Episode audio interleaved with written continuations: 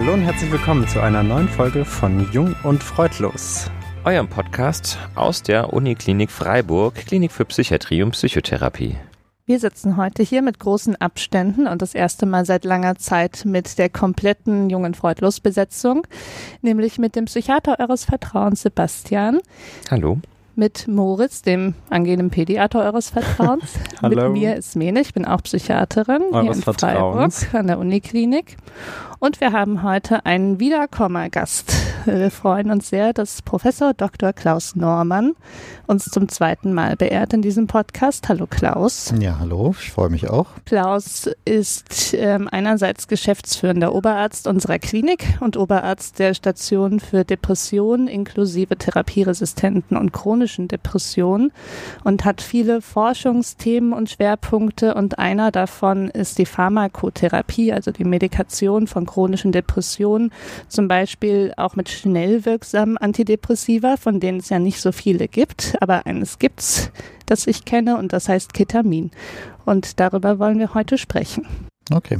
Sehr gut. Klaus, vielleicht erinnerst du dich noch ans letzte Mal. Da gab es, glaube ich, auch schon oder Fragen. Wir haben wieder welche. Ähm, wir müssen ja noch neue Facetten kennenlernen. Ähm, damit starten wir und dann äh, geht's direkt ins Eingemachte, würde ja, ich sagen. Weiß irgendwer noch, was wir letztes Mal überhaupt kennengelernt haben? Nee. Die Oder-Fragen. Ach Gott, ja. Nicht mehr. Aber normalerweise sind die Eindrücke sehr nachhaltig, die wir dadurch. genau. Meistens, die meisten Leute hören gerne bis zum Schluss. Genau. Okay. Los geht's. Äh, Klaus, Müsli, Smacks oder Special K? Mm, Specs. Smacks. Die mit dem Frosch. Ja. Ja, die sind auch, also Special K ist schon so ein bisschen arg faserig. Mm. Gesund. Müsli? Mm -mm. Wäre aber nee, gesund. überhaupt nicht. Es wäre gesund für dich. also Smacks. Smacks, sehr, Sehr gut. gute Wahl, ein Klassiker. Gut, dann mache ich Nummer zwei. Ähm, Catcar, Kettensäge oder Kellereimeister? Ja, Ketka. Auf jeden Fall. Das ist völlig Wir haben vorhin auch diskutiert wer- und Ismene meinte, was, Wieso wa warum soll man Ketka wollen? Was Spaß macht. Schon, oder? Ja. Da, da muss man eigentlich nicht mehr dazu sagen. Besonders Es welche gibt- mit Motor. Es, es Ja, wirklich? Ja, oh. Natürlich. Stark. auch so Riesen-Catcars, die sind richtig cool. Ja, Mhm. na gut. Leute, Freizeitprogramm. Okay. Nochmal was aus dem kulinarischen Bereich. Pfeffer, Salz oder Glutamat? Ich befürchte Salz. Du befürchtest Salz, ja. Okay. Ja, ist es sozial nicht erwünscht, Salz zu sagen? Mm, Nicht wirklich, nee. Glutamat wäre jetzt auch nicht einfach gesund bist, oder gewesen, wie? oder? Ja, Glutamat nur im Labor. Warum erzählst du uns bestimmt noch später, oder? Auf jeden Fall. Wahrscheinlich. Gut. So, dann äh, starten wir mit unserem Thema. Mhm. Und wir haben uns überlegt, äh, heute mal etwas anders zu starten mit einer kleinen Fallkasuistik. Ja, also bei dieser Gelegenheit erzähle ich sehr häufig über eine Anästhesistin, die bei uns sehr, sehr lange auf Station war. Ich glaube insgesamt eineinhalb Jahre ähm, mit einer sehr schweren Depression, die sich im Verlauf auch als bipolare Depression rausgestellt hat. Also die Patientin hatte einmal eine leichte manische Episode im Verlauf.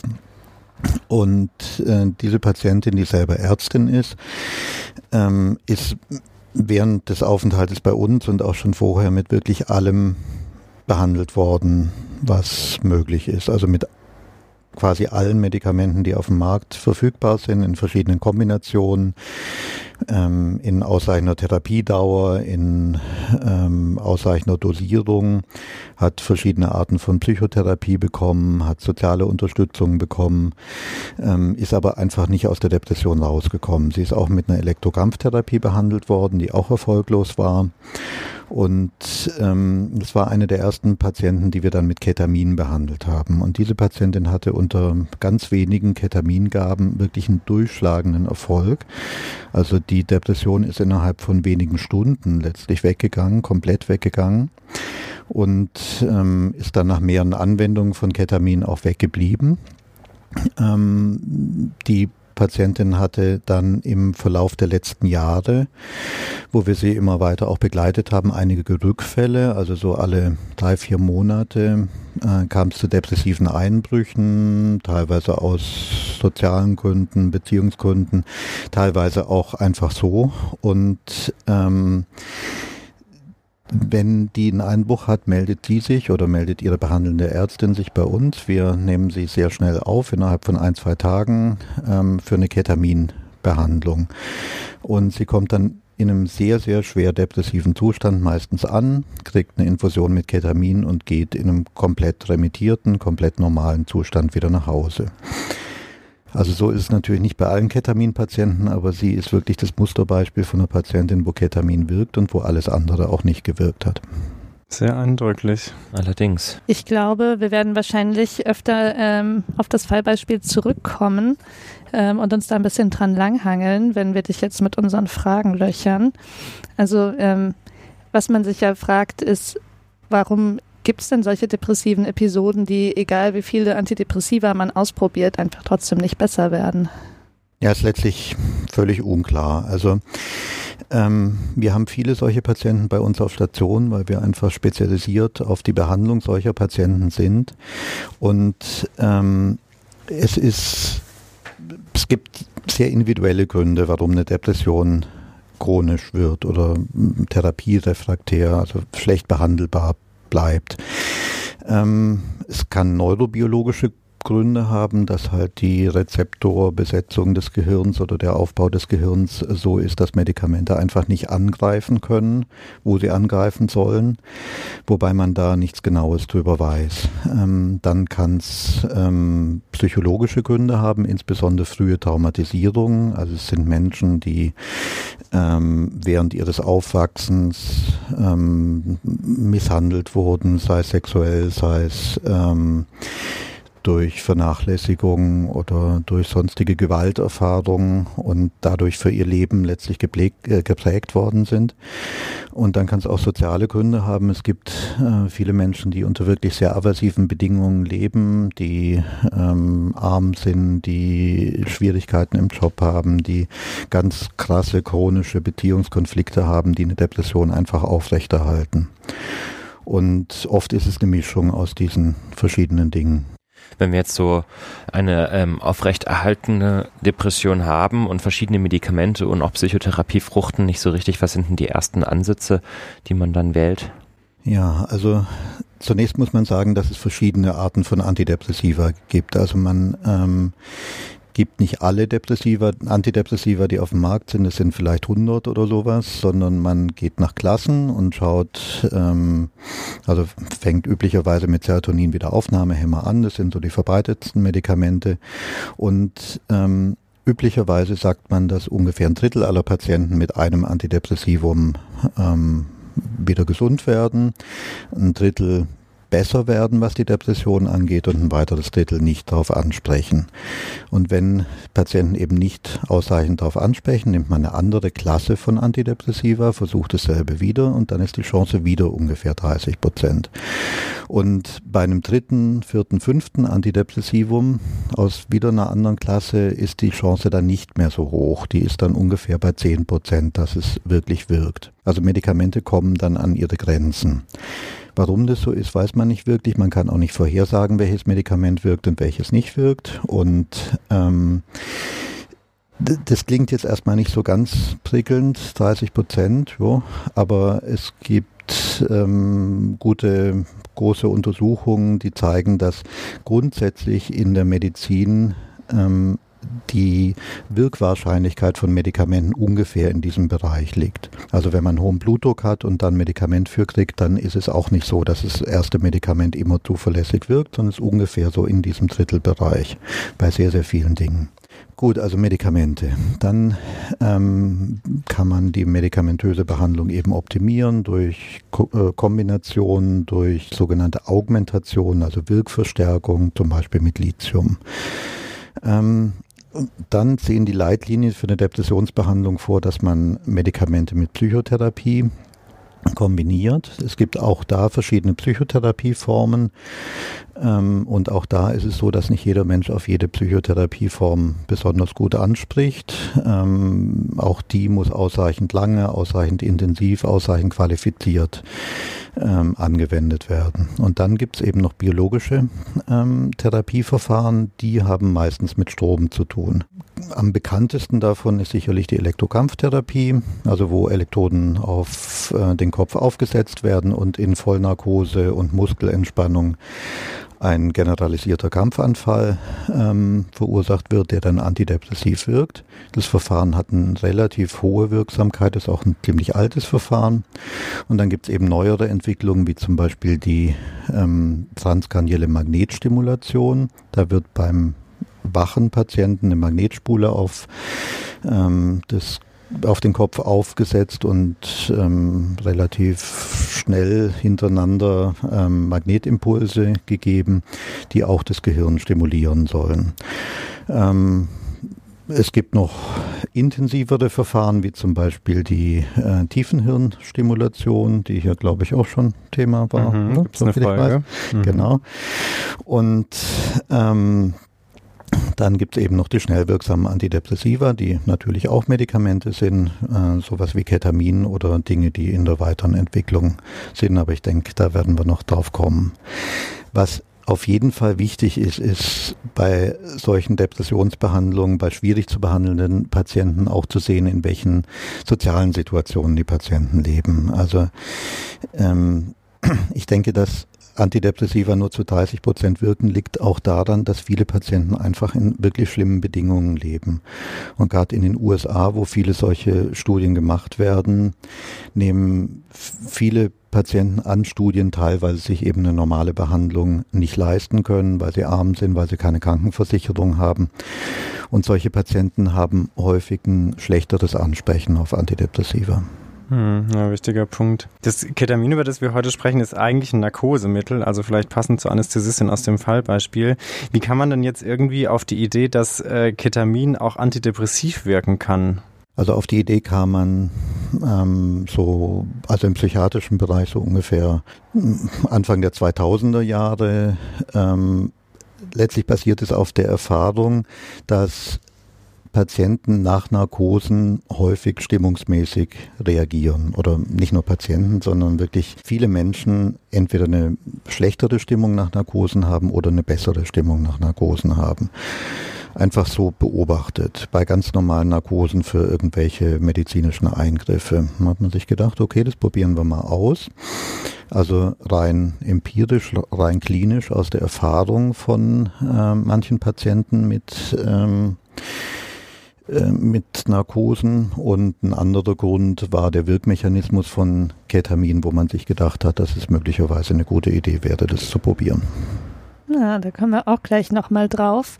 Ähm, wurde denn in der Zwischenzeit die Beobachtung, dass es antidepressiv wirkt, wissenschaftlich schon belegt und gesichert? Also es gibt für wenige Medikamente so viele und so aktuelle Studien wie zu Ketamin und Esketamin. Ähm, in den letzten Jahren explodieren diese Studien ähm, sowohl im klinischen als auch im vorklinischen Bereich, also sowohl bei, bei depressiven Patienten als auch bei äh, Untersuchungen an Tieren und an, an Hirnschnitten. Und ähm, also die sogenannte Evidenzlage, also die, die wissenschaftlichen Beweise, die vorliegen für äh, die Wirksamkeit von Ketamin, sind wirklich extrem gut inzwischen. Also mhm. bei Zehntausenden von Patienten. Okay, Wahnsinn. Was ist denn ähm, die Hypothese über den Wirkmechanismus von Ketamin? Es gibt unterschiedliche Hypothesen. Also zunächst muss man sagen, dass Ketamin komplett anders ist als die übrigen Antidepressiva. Ähm, die üblichen Antidepressiva erhöhen Monoamine im Gehirn, also Serotonin, Noradrenalin, Dopamin, indem sie die Wiederaufnahme, also den Abbau ähm, der Medikamente im Gehirn blockieren. Wie das dann antidepressiv wirkt, weiß man letztlich nicht. Ähm, Ketamin hingegen hat überhaupt nichts zu tun mit Monoamin, ähm, sondern verändert die Übertragung von Glutamat im Gehirn. Glutamat ist ein Nervenübertragungsstoff, ähm, der eine ganz zentrale, wichtige Rolle im Gehirn spielt, ähm, der in Synapsen der Überträgerstoff ist für ähm, sowohl die anregende als auch die hemmende Übertragung im Gehirn. Und ähm, Ketamin ist ein sogenannter NMDA-Antagonist. Also NMDA ist ein Glutamat-Rezeptor, also eine äh, Hirnstruktur, an die Glutamat bindet. Und ähm, Ketamin hemmt die. Diese ähm, Glutamat-Rezeptoren, die gibt es ähm, sowohl excitatorisch, also anregend, also die tragen die synaptische Übertragung im Gehirn. Und es wäre irgendwie ja wenig wahrscheinlich, dass Ketamin da wirkt, weil sagen wir, die ähm, die Erregung im Gehirn zu blockieren, wird vermutlich nicht unbedingt antidepressiv wirken. Ähm, es gibt diese Rezeptoren aber auch auf sogenannten Interneuronen. Das sind ähm, Neurone, die die anderen, die die Aktivität von anderen Neuronen quasi im Zaum halten. Ähm, und ähm, zum Beispiel verhindern, dass es zu epileptischen Anfällen kommt oder dass die Übertragung so stark wirkt, ähm, dass es nicht mehr gerichtet ist. Und möglicherweise werden diese ähm, NMDA-Rezeptoren auf den Interneuronen speziell von dieser relativ niedrigen Konzentration von Ketamin, die man in der Depressionsbehandlung annimmt, äh, anwendet, äh, gehemmt. Und dadurch kommt es zu einer Anregung der äh, synaptischen Übertragung in verschiedenen Bereichen des Gehirns. Das kann man in Tierexperimenten relativ klar zeigen und auch da gibt es ganz, ganz viele Untersuchungen, auch in unserem eigenen Labor, ähm, wo man genau schaut, an welche Strukturen diese äh, Substanzen binden und ähm, wie vielleicht auch andere Medikamente was Ähnliches machen könnten. Das hast du gerade schon gesagt, Ketamin funktioniert so ganz anders als diese in Anführungszeichen klassischen äh, Antidepressiva, nämlich sie haben nichts mit Monoamin zu tun. Was ist denn dadurch das Besondere an Ketamin im Vergleich jetzt eben zu zum Beispiel diesen Serotonin-Wiederaufnahmehämmern? Also das ganz Besondere ist, dass ähm, Ketamin, wenn es wirkt, sehr, sehr schnell wirkt. Also die normalen Antidepressiva brauchen drei bis sechs Wochen kontinuierlicher Einnahme, bis sie wirken, was für jemanden, der sehr schwer depressiv ist, natürlich eine wahnsinnig lange Zeit ist. Wenn Ketamin ähm, richtig gut wirkt, dann wirkt es innerhalb von einer Stunde, einer bis zwei Stunden. Also ein riesiger Unterschied. Ähm, die Wirksamkeit bleibt dann drei bis sechs Tage. Ähm, könnte man sich fragen, okay, was soll's? Drei bis sechs Tage ähm, ist auch nicht so viel Zeit. Deshalb macht man nicht nur eine Einmalgabe vom Ketamin, sondern man gibt es zweimal die Woche und ähm, hofft dann, dass die äh, Wirkung ineinander übergeht, diese beiden Applikationen pro Woche. Und dass dadurch dann durch wiederholte Gabe von dem Medikament ähm, die äh, depressive Episode beendet wird schon verrückt. Du hast ja auch gesagt in dem Fallbeispiel, es ging auch innerhalb weniger Stunden. Ähm, ich weiß gar nicht, ob alle Zuhörerinnen und Zuhörer sich vorstellen können, wie verrückt einem das vorkommt, wenn es bis vor ein paar Jahren sowas wie Ketamin überhaupt nicht gab für Depressionen, oder? Also ich weiß nicht, hast du dann gedacht, oh mein Gott, es ist ein Wunder geschehen? Ja, schon. Also ich mache jetzt seit 20 Jahren Depressionsbehandlung und ähm, immer dieses ätzende Abwarten. Das ist ja nicht nur für die Patienten natürlich vor allem äh, schlimm, es ist auch für die Behandler schlimm, die eben dieses ganze Leid dann auch sehen, mhm. Ähm, dem die Patienten ausgesetzt sind und für die Angehörigen und alle Beteiligten. Und ähm, wenn dann plötzlich eine Substanz daherkommt, die innerhalb von Stunden eine depressive Episode beenden kann, dann fragt man sich schon, was hat man die letzten Jahre so gemacht? Mhm. Natürlich wirkt es nicht bei allen Patienten und auch nicht immer so schnell. Aber es ist schon ein Quantensprung in der Psychiatrie und wirklich eine riesengroße Innovation. Du hast jetzt schon erzählt, dass ihr Infusionen verwendet habt und das auch mehrfach die Woche. Ähm, was, ist, was macht ihr denn noch ganz praktisch bei der Ketaminbehandlung? Worauf achtet ihr noch? Oder gibt es noch andere Wege, wie man das Ketamin verabreichen kann? Also Ketamin kann man ähm, infundieren, also das ähm, wird dann intravenös gegeben über 40 Minuten äh, als Kurzinfusion. Ähm, eine andere Möglichkeit, wie man es geben kann, ist ähm, als Nasenspray. Und ähm, diese Gabe als Nasenspray hat vielleicht den Nachteil, dass weniger der Substanz ankommt, also dass die Gabe ein bisschen unzuverlässiger ist, hat vielleicht sogar ein bisschen weniger Nebenwirkungen als jetzt die Ketamin-IV-Gabe. Äh, inzwischen ist auch ein Präparat zugelassen, ähm, also Esketamin ähm, zur äh, Nasenspray-Gabe, aber nur unter ganz bestimmten Voraussetzungen und nur im Krankenhaus. Und die Zulassung als ähm, zur ambulanten Gabe, die steht noch aus.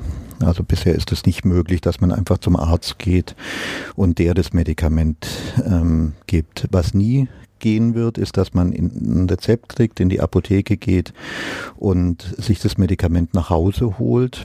Ähm, unter anderem deshalb nicht, weil es eben auch eine suchterzeugende Substanz sein kann, weil es missbraucht werden kann als Partydroge und weil eine Überdosierung ähm, dazu führen kann, dass man bewusstlos wird letztlich.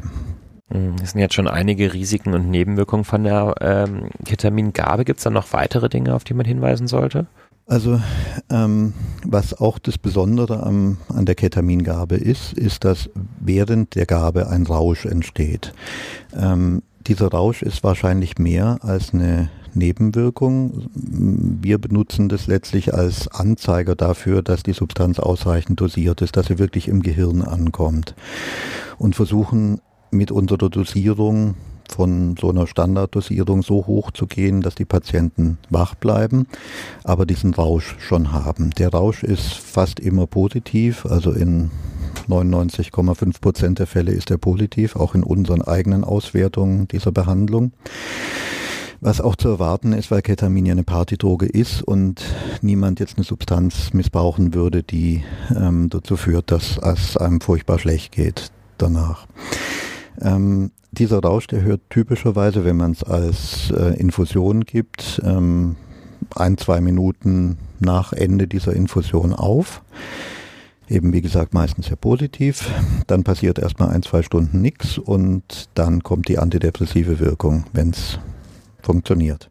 Ketamin kann manchmal den Blutdruck ein bisschen erhöhen mm, und ähm, manchmal Schwindel, auch manchmal Übelkeit während der Gabe verursachen, aber meistens sind es völlig harmlose ähm, Nebenwirkungen.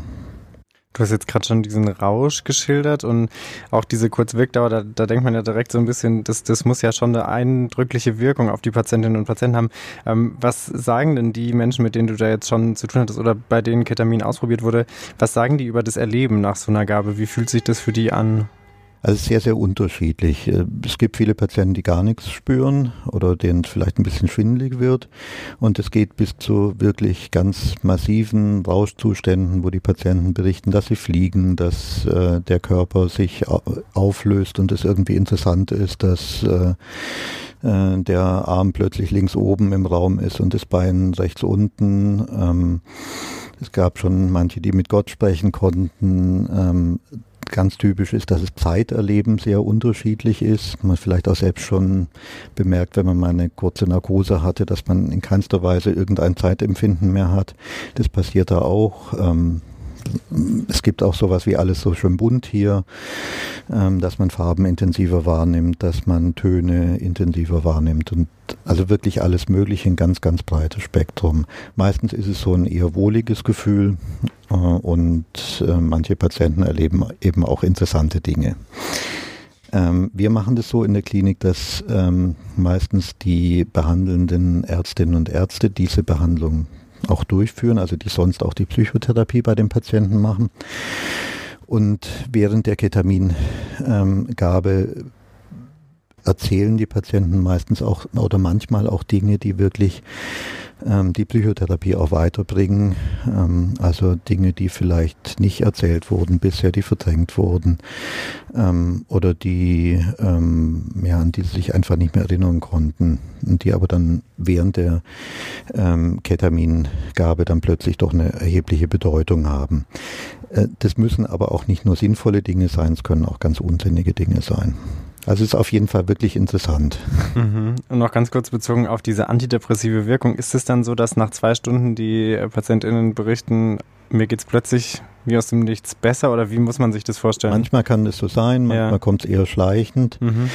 Aber was mir wichtig, wirklich wichtig ist, ist, dass das Ziel einer Ketaminbehandlung definitiv nicht ist, die Patienten in Dauerrausch zu versetzen, mhm. sondern dass es wirklich um eine ganz ähm, durchgreifende antidepressive Wirkung geht und dass diese antidepressive Wirkung ganz getrennt ist von diesem Rausch. Mhm. Und du hast auch gesagt, der Rausch stoppt kurz nach der Infusion. Die mhm. antidepressive Wirkung dauert zumindest einige Tage. Mhm. Richtig, das heißt also, das ist auch zeitlich nicht überlappend.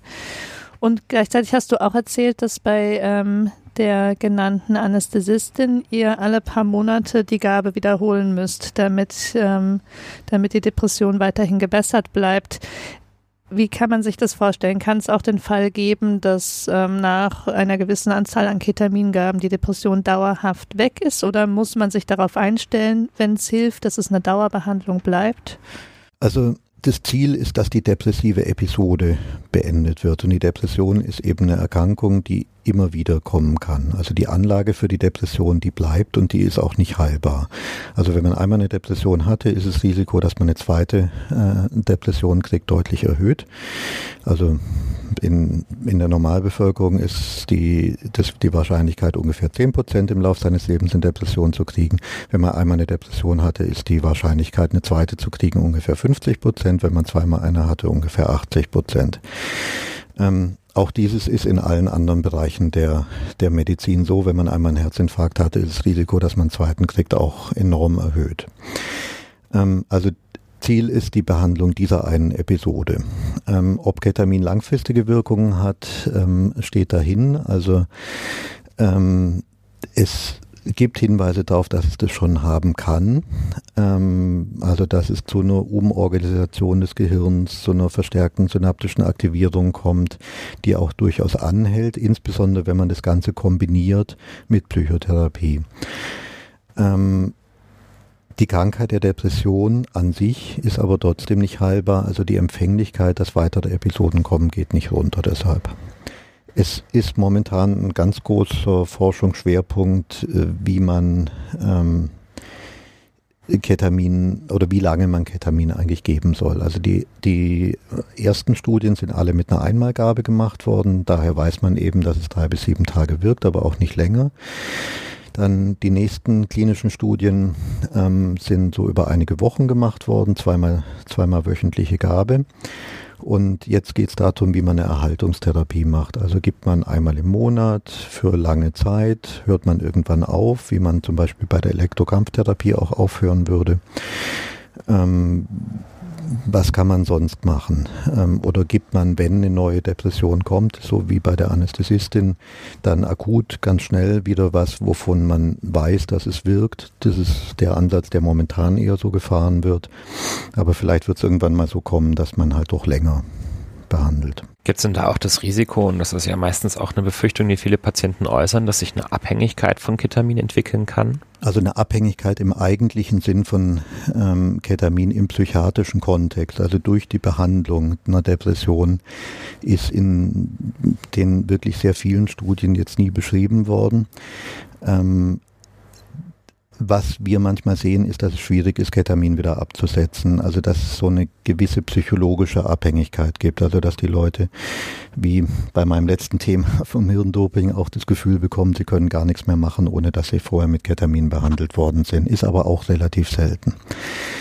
Ähm, die meisten Patienten wissen, dass das dann schon irgendwie ein Tag ist, der relativ aufwendig ist, der vielleicht auch mal Übelkeit verursacht und in, im Krankenhaus stattfindet und sind dann ganz froh, wenn man mal wieder aufhören kann damit.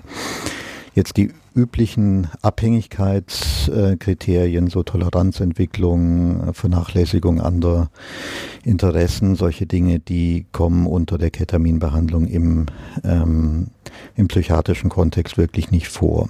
Nichtsdestoweniger gibt es Ketaminabhängige. Das sind meistens polytoxikomane Patienten, also Patienten, die sehr viele Suchtsubstanzen einnehmen, wo Ketamin auch ein Teil dieser, dieser Drogen ist, die dann eingenommen werden, oft in sehr, sehr hohen Dosierungen, also auch grammweise.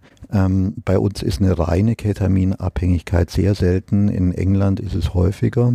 Ähm, und ähm, also Ketamin hat ja den Vor- oder Nachteil, je nachdem, wie man sieht, dass es relativ billig ist und recht leicht zu, auf dem Schwarzmarkt zu bekommen. Ähm, aber es hat auch jetzt nicht so eine starke Wirkung, wenn man es zum Beispiel schnupft, wie jetzt Kokain zum Beispiel. Jetzt hast du vorhin schon gesagt, dass man ähm, Ketamin nicht einfach so in der Apotheke kaufen kann, weil es eben auch als Partydroge missbraucht werden kann. Was ist denn jetzt so im psychiatrischen Kontext zu beachten, damit eben genau die Gefahr vielleicht nicht zu groß wird oder dass Ketamin nicht problematisch wird für die Patientinnen und Patienten? Also wir gucken schon drauf, dass das keine Patienten sind, die wirklich eine Abhängigkeit von solchen Substanzen haben oder die wirklich regelmäßig missbrauchen. Ähm, das machen eigentlich alle, die, die Ketamin anwenden bei einer Depression. Ähm, ja, ansonsten versuchen wir es wirklich halt mit Aufklärung, das, äh, dass die Patienten natürlich nicht äh, selber versuchen sollen, an diese Substanz zu kommen, sondern dass es wirklich wichtig ist, ähm, diese Behandlung im Rahmen von einer psychiatrischen Behandlung einer Depression zu machen. Gibt es denn noch andere Substanzen, die so ähnlich antidepressiv wirken wie Ketamin? Momentan sind relativ viele ähnliche Substanzen in äh, klinischer Entwicklung. Also Ketamin ist eine Mischung aus S-Ketamin und R-Ketamin, also wie beim Joghurt rechts und links drehend. Und ähm, R-Ketamin ist zum Beispiel eine Substanz, die gerade untersucht wird. Ähm, dann gibt es ein Abbauprodukt von Ketamin, das heißt Hydroxynorketamin, HNK, ähm, was möglicherweise auch ähnlich wirken soll. Also Ketamin-verwandte Substanzen gibt es noch einige mehr. Ähm, dann gibt es Substanzen, die letztlich aus der Ketaminforschung entwickelt wurden, im Wissen, an welche äh, Rezeptoren Ketamin bindet. Ähm, gut, und dann gibt es halt die Psychedelika, ähm, die aber schon ein bisschen anders sind, möglicherweise. Wobei, was du geschildert hast, ja schon ziemlich an, an so einen LSD-Trip erinnert, oder? Oder an so einen Pilz äh, so wie ich es mir vorstellen würde. Natürlich nie selber erlebt. Also ich auch nicht. Und äh, ich habe auch jetzt in der klinischen Behandlung keine Erfahrung mit Pilzen, also mit Psilocybin, mit Ayahuasca oder mit ähnlichen Substanzen, auch nicht mit Microdosing von LSD. Ähm, dem, was geschildert wird, sind, glaube ich, ist ist, glaube ich, schon ähm, Ketamin-Rausch anders als jetzt ein LSD-Trip. Ich glaube, dass LSD sehr viel mehr oder auch Pilze ja sehr viel mehr so ein, so ein Gefühl des Einsseins mit dem Universum machen und, und also gerade Ayahuasca wird ja eher so im ähm, Bereich von Ritualen verwendet, dass man so eins ist mit Gott, solchen Dingen.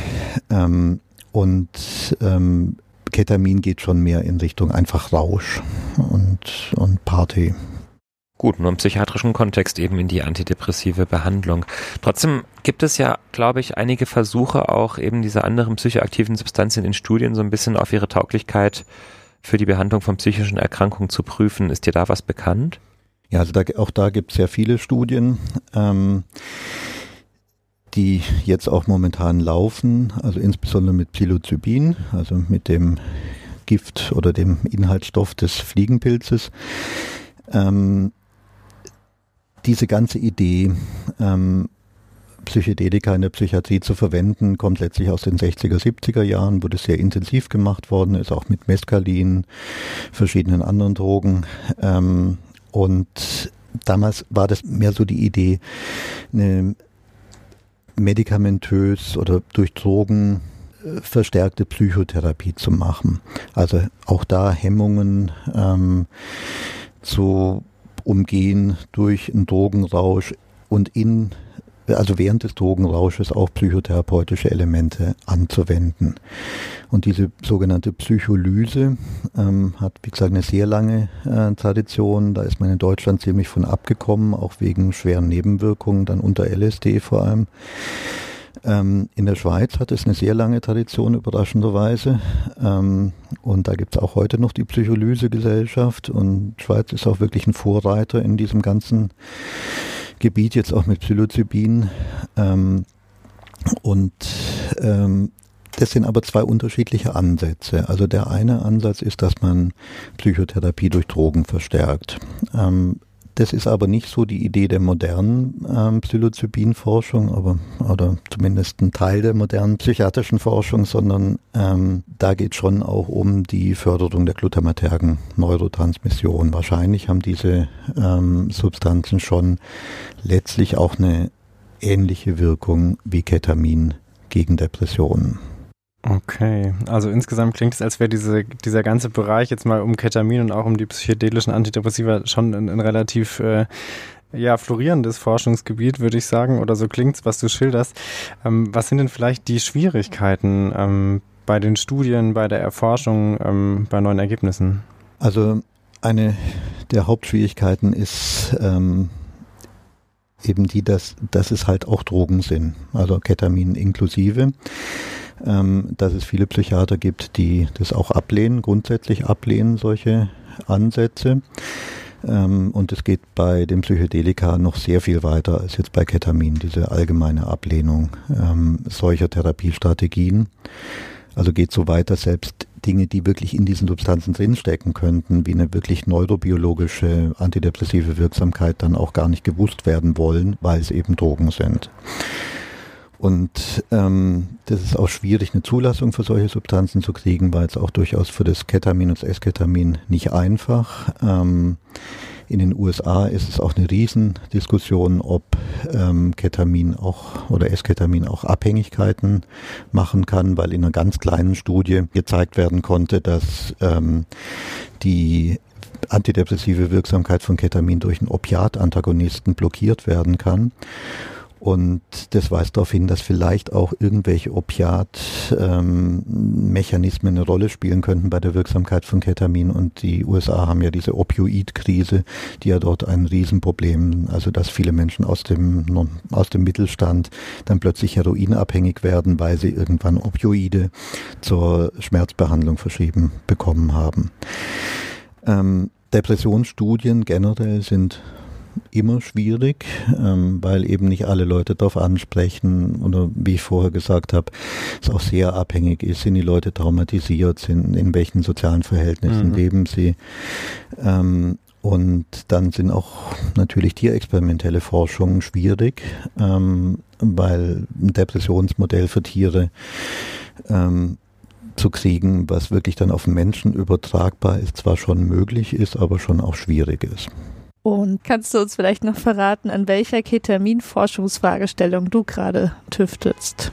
Also wir arbeiten an der, ähm, am, am Wirkmechanismus von Ketamin ähm, in Tierexperimenten ähm, zum einen und aber auch in Untersuchungen am Menschen. Ähm, wir sind der Meinung, dass die Plastizität des Gehirns durch Ketamin verändert wird, also die Aufnahmefähigkeit für ähm, Umweltreize, sei es positive oder negative Umweltreize. Ähm, also es unter Plastizität versteht man so die Lernfähigkeit des Gehirns, die Anpassungsfähigkeit an, an Umweltreize. Ähm, diese Plastizität ist bei Depressionen vermindert und wird durch normale Antidepressiva, aber über einen sehr langen Zeitraum eben auch erhöht und durch Ketamin wahrscheinlich sehr schnell erhöht. Und dieses Ganze geschieht durch eine Veränderung der glutamatergen Neurotransmission, die auch bei der Plastizität eine sehr, sehr große Rolle spielt. Das untersuchen wir in Tiermodellen der Depression, das untersuchen wir in Hirnschnitten von Tieren, und ähm, versuchen eben genauer an, einzugrenzen, an welche Strukturen ähm, Ketamin wirklich bindet, ähm, was da die richtigen Dosen sind, ob es vielleicht andere Substanzen gibt, die ähnlich wirken können. Das ist, was wir an Tieren machen und äh, an Menschen untersuchen wir auch diese Plastizität. Und da man von Menschen normalerweise keine Hirnschnitte anfertigen kann, haben wir uns andere Protokolle überlegt, wie man diese Plastizität beim lebenden Menschen messen kann. Zum Beispiel ähm, durch die Messung von Hirnströmen, während diese Patienten auf ähm, einen visuellen Reiz, also auf Schachbrettmuster gucken, ähm, oder durch eine Messung der Effekte von ähm, von Magnetstimulation vom motorischen Kortex, also von, vom Bewegungsareal des Menschen. Darf ich nochmal ganz kurz einhaken und zwar zu dem Depressionsmodell bei Tieren. Kannst du ganz kurz für die Hörerinnen und Hörer ähm, erklären, wie man sich das vorstellen muss, wie ein Depressionsmodell, äh, de ja, also Depression bei, bei Tieren sozusagen simuliert wird? Also die meisten Depressionsmodelle, die verwendet werden, basieren auf Stress. Äh, und zwar einfach deshalb, weil man auch beim Menschen weiß, dass ähm, Stress, wie auch immer, also von Beziehungsstress über Verlust der Arbeitsstelle, über äh, Tod der Katze, über alles Mögliche ähm, oder über eine Stress durch eine körperliche Erkrankung zum Beispiel Depressionen auslösen kann. Und bei fast allen Patienten findet man irgendwelche Stressfaktoren, die zum Beispiel auch frühkindlich sein können, aber meistens eben relativ zu Beginn der, ähm, der Depression liegen. Ähm, deshalb stresst man Tiere im Wesentlichen über verschiedene Methoden. Ein übliches Modell ist das sogenannte Chronic Mild Stress äh, Modell, wo Ratten oder meistens Mäuse ähm, verschiedenen Stressfaktoren ausgesetzt werden über ungefähr zwei Wochen. Ähm, wir selbst verwenden momentan ein ähm, Modell, wo ähm, Mäuse schwimmen. Also die werden in Wassergefäß gesetzt. Mäuse können schwimmen, mögen aber nicht schwimmen und versuchen aus diesem Wasser zu entkommen. Das heißt Forced Swimming Test. Ähm, und ähm, irgendwann geben die Mäuse dann auf, ähm, was aber nicht heißt, dass sie ertrinken, sondern die floaten dann im Wasser. Also die, äh, die treiben und machen dann keine Anstrengung mehr aus dieser negativen Situation zu entkommen. Und wenn man das fünf Tage hintereinander macht, dann ist die Zeit, in der die Mäuse ähm, nur floaten, nicht versuchen zu entkommen, die wird dann länger. Und wenn man 30 Tage später diese Maus nochmal untersucht, ähm, dann ist sie immer noch depressiv, also ähm, ist immer noch ähm, weniger ähm, bemüht, aus dieser Situation zu entkommen. Außerdem ähm, nehmen die ähm, Mäuse weniger Zuckerlösung zu sich, was sie sonst in großen Mengen machen würden. Äh, sie ähm, zeigen weniger reproduktives Verhalten, sie pflegen ihr Fell weniger. Also ein erfahrener Tierpfleger oder ein Experimentator sieht das, wenn, äh, wenn eine Maus depressiv in Anführungszeichen mhm. ist. Es ist wirklich ganz anders, auch im sozialen Kontakt zu, zu anderen Mäusen. Und diese Zeit, diese ungefähr 30 Tage, in der Mäuse depressiv bleiben, kann man eben verwenden, um verschiedene Behandlungsmethoden in dieser Zeit auszuprobieren. Mhm. Auch Mäuse können depressiv sein. Arme mhm. Mäuschen. Ähm, ja, vielen Dank für den spannenden Einblick in deine Ketaminforschung.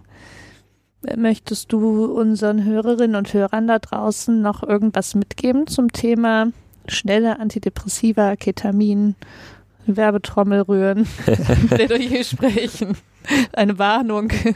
Gut, die Werbetrommel muss ich nicht rühren, weil äh, das schon auch in der Laienpresse sehr präsent ist, weil wirklich viele Leute sich auch oder viele depressive Menschen sich auch bei, bei uns melden ähm, mit der Frage nach einer Ketaminbehandlung, die eben oft schon eine sehr, sehr lange Leidensgeschichte ähm, hinter sich haben. Unsere ähm, Möglichkeiten, solche Behandlungen durchzuführen, sind durchaus begrenzt, weil das sehr aufwendig ist, auch für uns. Ähm, und ich kann wirklich hoffen, dass es auch mit der Zulassung dieser Substanzen dann auch im ambulanten Bereich einfach weitergeht. Und insgesamt ist es schon wirklich zum einen eine große Hoffnung für depressive Patienten, zum anderen ist es aber auch wirklich ein großer Anstoß für die psychiatrische Forschung, für die Depressionsforschung, um da auch wirklich neurobiologisch weiterzukommen. Und aus dieser wirklich sehr langen ja, Innovationskrise rauszukommen, wo eben 30, 40 Jahre eigentlich nur Abwandlungen von immer der gleichen ähm, Medikation zur Verfügung standen und jetzt einfach mal was völlig Neues kommt. Also plötzlich, so in den letzten zehn Jahren, ist die Depressionsforschung total aktiv geworden. Es gibt viele neue Studien, viele neue Ansätze, viele neue Denkweisen auch zur Depression. Und es freut einem natürlich, wenn man ähm, ähm, natürlich vor allem, wenn man depressiv ist, aber auch wenn man äh, sein Berufsleben damit verbringt, depressive Patienten zu behandeln. Ja, danke für diese schöne Zusammenfassung und für dieses, für diese Hoffnungsvermittlung am Ende auch für uns alle. Ja, danke auch, wieder hier sein zu können. Ja, nächstes Jahr dann wieder um genau, die Weihnachtszeit. wieder vor Weihnachten. Gibt es wieder Plätzchen. Genau, und du Stets bringst uns eine neue Innovation mit. Genau. Hoffentlich. Das wäre doch schön. Das ist sehr gut. Super. Vielen Dank fürs Zuhören. Genau, schön, dass ihr da wart. Ja, und immer schön weiter schwimmen, nicht wahr? So sieht's aus. Bis zur ja? nächsten Folge. Macht's gut. Wir hören uns. Ciao. Tschüss. Tschüss.